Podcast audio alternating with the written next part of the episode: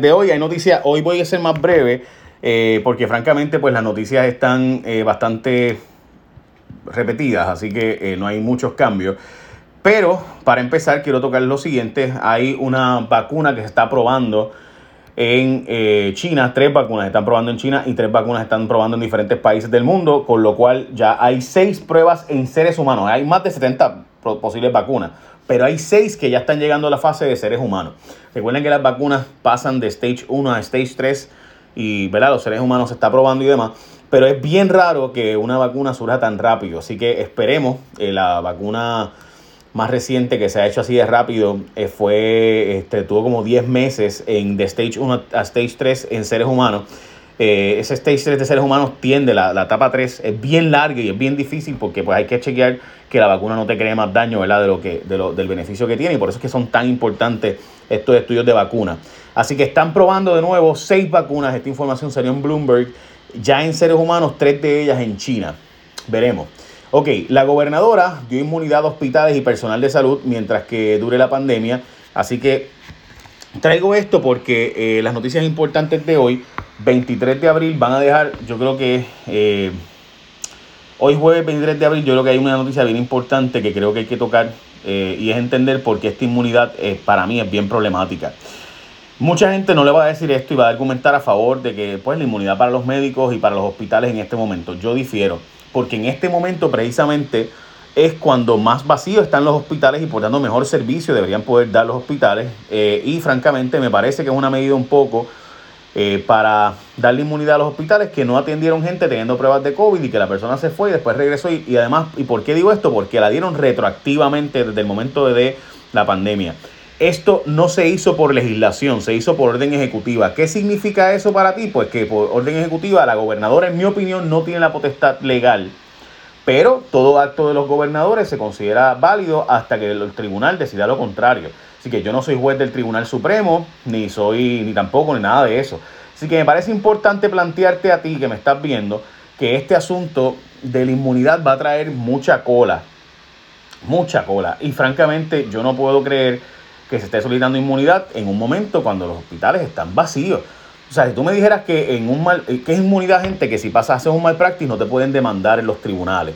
Básicamente es eso. O sea, si tú cometes el error como médico y, o el hospital o algún personal del hospital cometió un error, eh, pues no, no pueden demandar los tribunales. Por tanto, a mí me parece es un disparate en este momento porque vas a asustar a gente a que no vaya a los hospitales.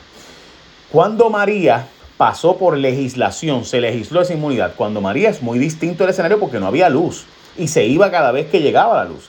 Y había un problema real de que los equipos podían apagarse en cualquier momento porque no había sistemas energéticos funcionales o eficientes en las plantas eléctricas, tampoco estaban dando abasto. Así que eso tiene un poco más de sentido, ¿verdad? Pero, way, acaba de salir que eh, se aumentaron en 4.43 las peticiones de desempleo en los Estados Unidos aún más. So, eso es para mí la gran diferencia entre cuando Huracán María, porque hay una gente que dice, pero cuando María se dio, sí, pero cuando María no había luz, tampoco había agua. Así que había que operar gente como se pudiera eh, y a veces en el mismo medio de la operación la persona con el pecho por fuera, ¿verdad? Pecho abierto, había que salir corriendo porque se iba la luz. Eh, eso es muy diferente al escenario actual, me parece a mí. Eh, así que no es el momento, en mi opinión, para dar este tipo de inmunidad en muchos de los hospitales y parecería más como que una medida para hacer algún favor y para que hospitales que no hayan atendido a alguien ahora, pues, y por si acaso, sí, se complica un poco porque hay que ser justo cuando usted no hace las cirugías electivas o las cosas que no sean de emergencia y lo pospone para hacerlas posteriormente, pues obviamente sí puede ser más complicado cuando entonces puedas hacer esa operación y demás. O la persona se puede complicar y entonces requerirse, ¿verdad? Una, eh, una inmunidad en ese sentido. Yo pudiera entender ese argumento, pero simplemente creo que entonces lo que deberíamos estar haciendo es escoger unos hospitales para COVID y seguir con las operaciones en otros hospitales. Probablemente los hospitales regionales públicos deberían ser los que se consideren hospitales del COVID y así evitar que la gente tenga miedo. Porque la gente tiene miedo. Ahora mismo les contaba en el Circo de la Mega la historia de esta señora que no se quiso ir al hospital eh, porque pues no, me va a dar COVID, tenía un problema, eh, los paramédicos le decían que fuera al hospital, no se fue al hospital, la estabilizaron, horas después murió, porque no fue al hospital muy probablemente. Pero si hubiera ido al hospital, pues sí, el miedo al COVID, el miedo a que no quiero ir a los hospitales porque me da COVID, es lo que puede estar causando eh, muchas de estas muertes, no directamente por COVID. Bueno, eh, así que eso de la inmunidad a mí me parece bien peligroso. Bien peligroso siempre que tú le dejas a un ser humano el que puede hacer lo que sea y no le va a haber, no a haber una consecuencia negativa. Bueno, eh, vamos a lo próximo. Reportan dos nuevos fallecimientos por coronavirus. Un hombre de 79 años, otro hombre de 79 eh, de las regiones de Mayagüez y zona metropolitana fueron los más recientes víctimas mortales del COVID, llevando a 69 el número de muertes. En cuanto al total de casos positivos, añadieron 38 casos más.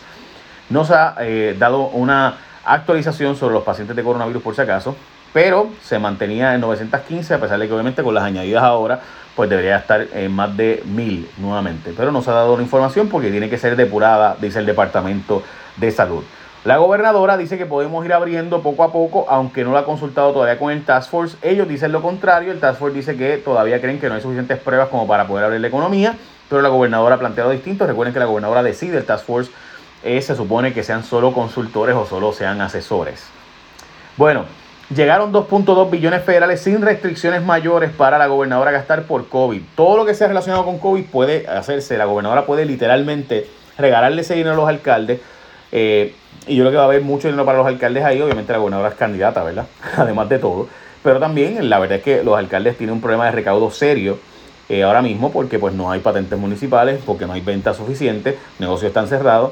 Eh, mucho del el municipal lo mismo, así que va a haber que hacer un tipo de rescate a los alcaldes. Esto va a ocurrir en todos los Estados Unidos también. Y muchos países del mundo van a tener el mismo problema de eh, municipios, regiones y estados que no van a tener dinero. Porque realmente pues no están llegando los impuestos. Así que esos 2.200 mil billones, gente, le acaban de llegar a la gobernadora 2.2 billones, 2.200 millones de dólares, 2.200 millones de dólares, gente, 2.2 billones de dólares para que ella gaste. Así que ya usted sabe lo que va a pasar, ¿verdad? Esperemos que se utilicen correctamente, pero la historia nos dice un poco eh, más que eso. En Puerto Rico creo que todos sabemos un poquito más. By the way, la pandemia del coronavirus ha levantado eh, interrogantes desde el punto de vista del manejo de salud pública, porque hay una gran diferencia, que es algo que mucha gente no entiende. No todo médico es experto en salud pública, de hecho casi ninguno. Un médico es muy experto, por ejemplo, ortopeda, no te va a arreglar el corazón, ¿verdad? El epidemiólogo es el que trabaja con salud pública. Hay profesionales de salud pública, que no es lo mismo jamás que trabajar con una, un caso específico de una persona en específico. Los epidemiólogos, ¿verdad? Trabajan con, y las enfermedades infecciosas se trabajan con mucha gente. O sea, cómo afectan a mucha gente, no a una persona. O sea, tú puedes tener el duro, el caballote de cirujano más non plus ultra de neurocirujano. Es una cosa brutal, dificilísimo, ¿verdad? Bregar con la parte más difícil del ser humano, ¿verdad? El cerebro. Pero esa persona muy probablemente no es la que debe estar atendiendo, eh, ¿verdad? Una pandemia, porque las pandemias son cosas de epidemiología y salud pública. Así que por eso es que yo decía las críticas, y mucha gente nunca lo entendió, ¿verdad? Y lo, se molestó de que los portavoces del Task Force deberían no ser un proctólogo y un ginecólogo, porque al igual que cuando tú se te daña la transmisión de tu carro, tú no se lo llevas a los jalateros para que te la arregle, pues tampoco en un caso de una, crisis de salud pública tú, tú llamas al proctólogo. Bueno, pues la cosa es que en esto del COVID ha habido un problema serio con eh, ¿verdad? La, la fuente de información y demás. Y es importante que estés al tanto de lo que es salud pública e incluso si te interesa estudiar con fuentes eh, confiables y profesionales de la salud expertos en epidemia, la gente tiene una maestría y doctorado en salud pública en la Ponce Health Sciences University, donde están preparando los estudiantes para enfrentar los nuevos retos ante epidemias como la que estamos viviendo y otras, porque ustedes saben que pasan epidemias continuamente. En el caso de Puerto Rico, dengue, chikungunya, zika eh, y otras, obviamente. Eh, la de influenza que a veces arrasa aquí en Puerto Rico. Bueno, pues resulta ser que en asuntos de salud ambiental y otros se están dando estudios en la Ponce Health Sciences University, por ejemplo, estudios de epidemia, asuntos de salud ambiental, salud pública. Así que conoce más sobre estos y otras carreras en salud de Ponce Health Sciences University. Accede a www.psm.edu, psm.edu, psm.edu o llama al 787-664-5254. 664-5254 Ponce Health Sciences University. Educación de nivel mundial. ¿Sabes que la Ponce Health ahora eh, también existe fuera de Puerto Rico, en Missouri y demás? No solo están aquí. Así que esa es la Ponce Health Sciences University. Bueno, seguimos con las noticias importantes de hoy. Como les decía, el Departamento de Hacienda va a enviar por email a quienes vayan recibiendo el pago de los 1.200 de Trump. Este fin de semana se espera que Hacienda envíe correo electrónico a las primeras personas que recibirán los 1.200 de Trump como parte de las ayudas federales tras la pandemia del coronavirus. Se espera que 486 mil reciban la notificación de elegibilidad. Hacienda solo espera por la aprobación de las guías para el desembolso del dinero. Recuerde que aquellas personas que solo hayan radicado la planilla del 2018 recibirán incentivo en la segunda ronda. Y es importante que tengas cuidado de no estar buscando, eh, ¿verdad? De no caer en los pescados que alguna gente está tirando por ahí por email. Así que está bien seguro, seguro, seguro de eso cuando vayas a cliquear algo. Despidieron y afectaron a 2.000 empleados de IMA. Francamente, eh, las despidos en IMA, eh, los emergenciólogos le están bajando las horas, están bajando las horas a un montón de gente. No tiene sentido que sigamos poniendo que la gente, porque el problema es que la gente no está yendo al hospital, porque está, tienen miedo del COVID. Bueno, pues chévere por eso es que deberíamos haber puesto unos hospitales para COVID y si ese hospital se llenaba, pues usamos otro y si ese hospital se llena, pues usamos otro. Pero bueno, nada. Eh, el problema es que estos hospitales, estos médicos están haciendo ofertas súper tentadoras para irse de Puerto Rico ahora mismo, porque usted sabe que lo del COVID se espera que tenga un retorno, según lo que dice el Mundial de la Salud, pueda tener un retorno para finales de año con la influenza.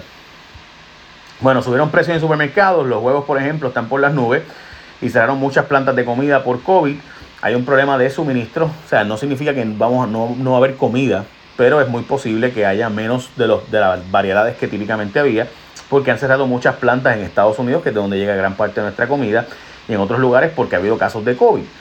Así que ante esa realidad, pues han subido los precios porque pues hay menos oferta ahora mismo en la calle, así que han subido los precios de muchos productos. Eh, según la secretaria del DACO, pues no requiere eh, ¿verdad? No es, están dentro de los márgenes de ganancia, no están exagerados los precios, incluyendo el aumento de los huevos. Segundo Rodríguez se lavó las manos, no tuvo nada que ver con las compras, dice el encargado del Task Force médico acudió a su cita con la Comisión de Salud de la Cámara y ahí le echó la culpa a Salud por la compra fallida y que él no fue. Ya creo que todo el mundo la vio y vio unos comentarios, así que no voy a añadir mucho más. Hoy en radio voy a estar tocando bastante la vista de ayer. Matria lanzó una línea para víctimas de violencia doméstica. Si usted está siendo víctima de violencia doméstica conoces a alguien que puede estar siendo víctima de violencia doméstica y se han disparado los casos de violencia doméstica en el mundo entero, no solo en Puerto Rico, con esto del COVID, estar encerrada con tu enemigo, no es bueno. Puedes llamar al 787-489-0022. Esa es la línea de ayuda 24 horas del día de Matria. En coordinación con el Observatorio de Equidad de Género hicieron el anuncio 787-489-0022. Eh, suspendieron a Alex Cora, pero no culpable por robo de señales en Boston. Básicamente lo suspenden hasta el año que viene por el asunto de lo que ocurrió en Houston. No, arreglaron, eh, no han arreglado todavía Costa Sur y por tanto se esperan posibles apagones en verano. By the way, Tomás Torres Placas es el que dice esto, porque no vamos a tener quizás la producción completa, pero la central San Juan ya está operando con gas. El problema es que el contrato eh, básicamente nos obliga a pagarle un precio más caro y ahora mismo sale más barato con diésel que con gas. Así que estamos pagando más caro la eh, Central San Juan, que está pagando más caro, by the way, que lo que se le pagaba con gas también a Naturgy Ecoeléctrica. En Puerto Rico nos sale más barato comprarle a la planta más vieja de Ecoeléctrica que a la nueva de Central San Juan. Y esto, todo eso se advirtió y todo eso se dijo, todo eso lo dijimos en mi programa, pero pues los policías van a recibir desde hoy el incentivo de 4 mil pesitos, así que ya saben los policías.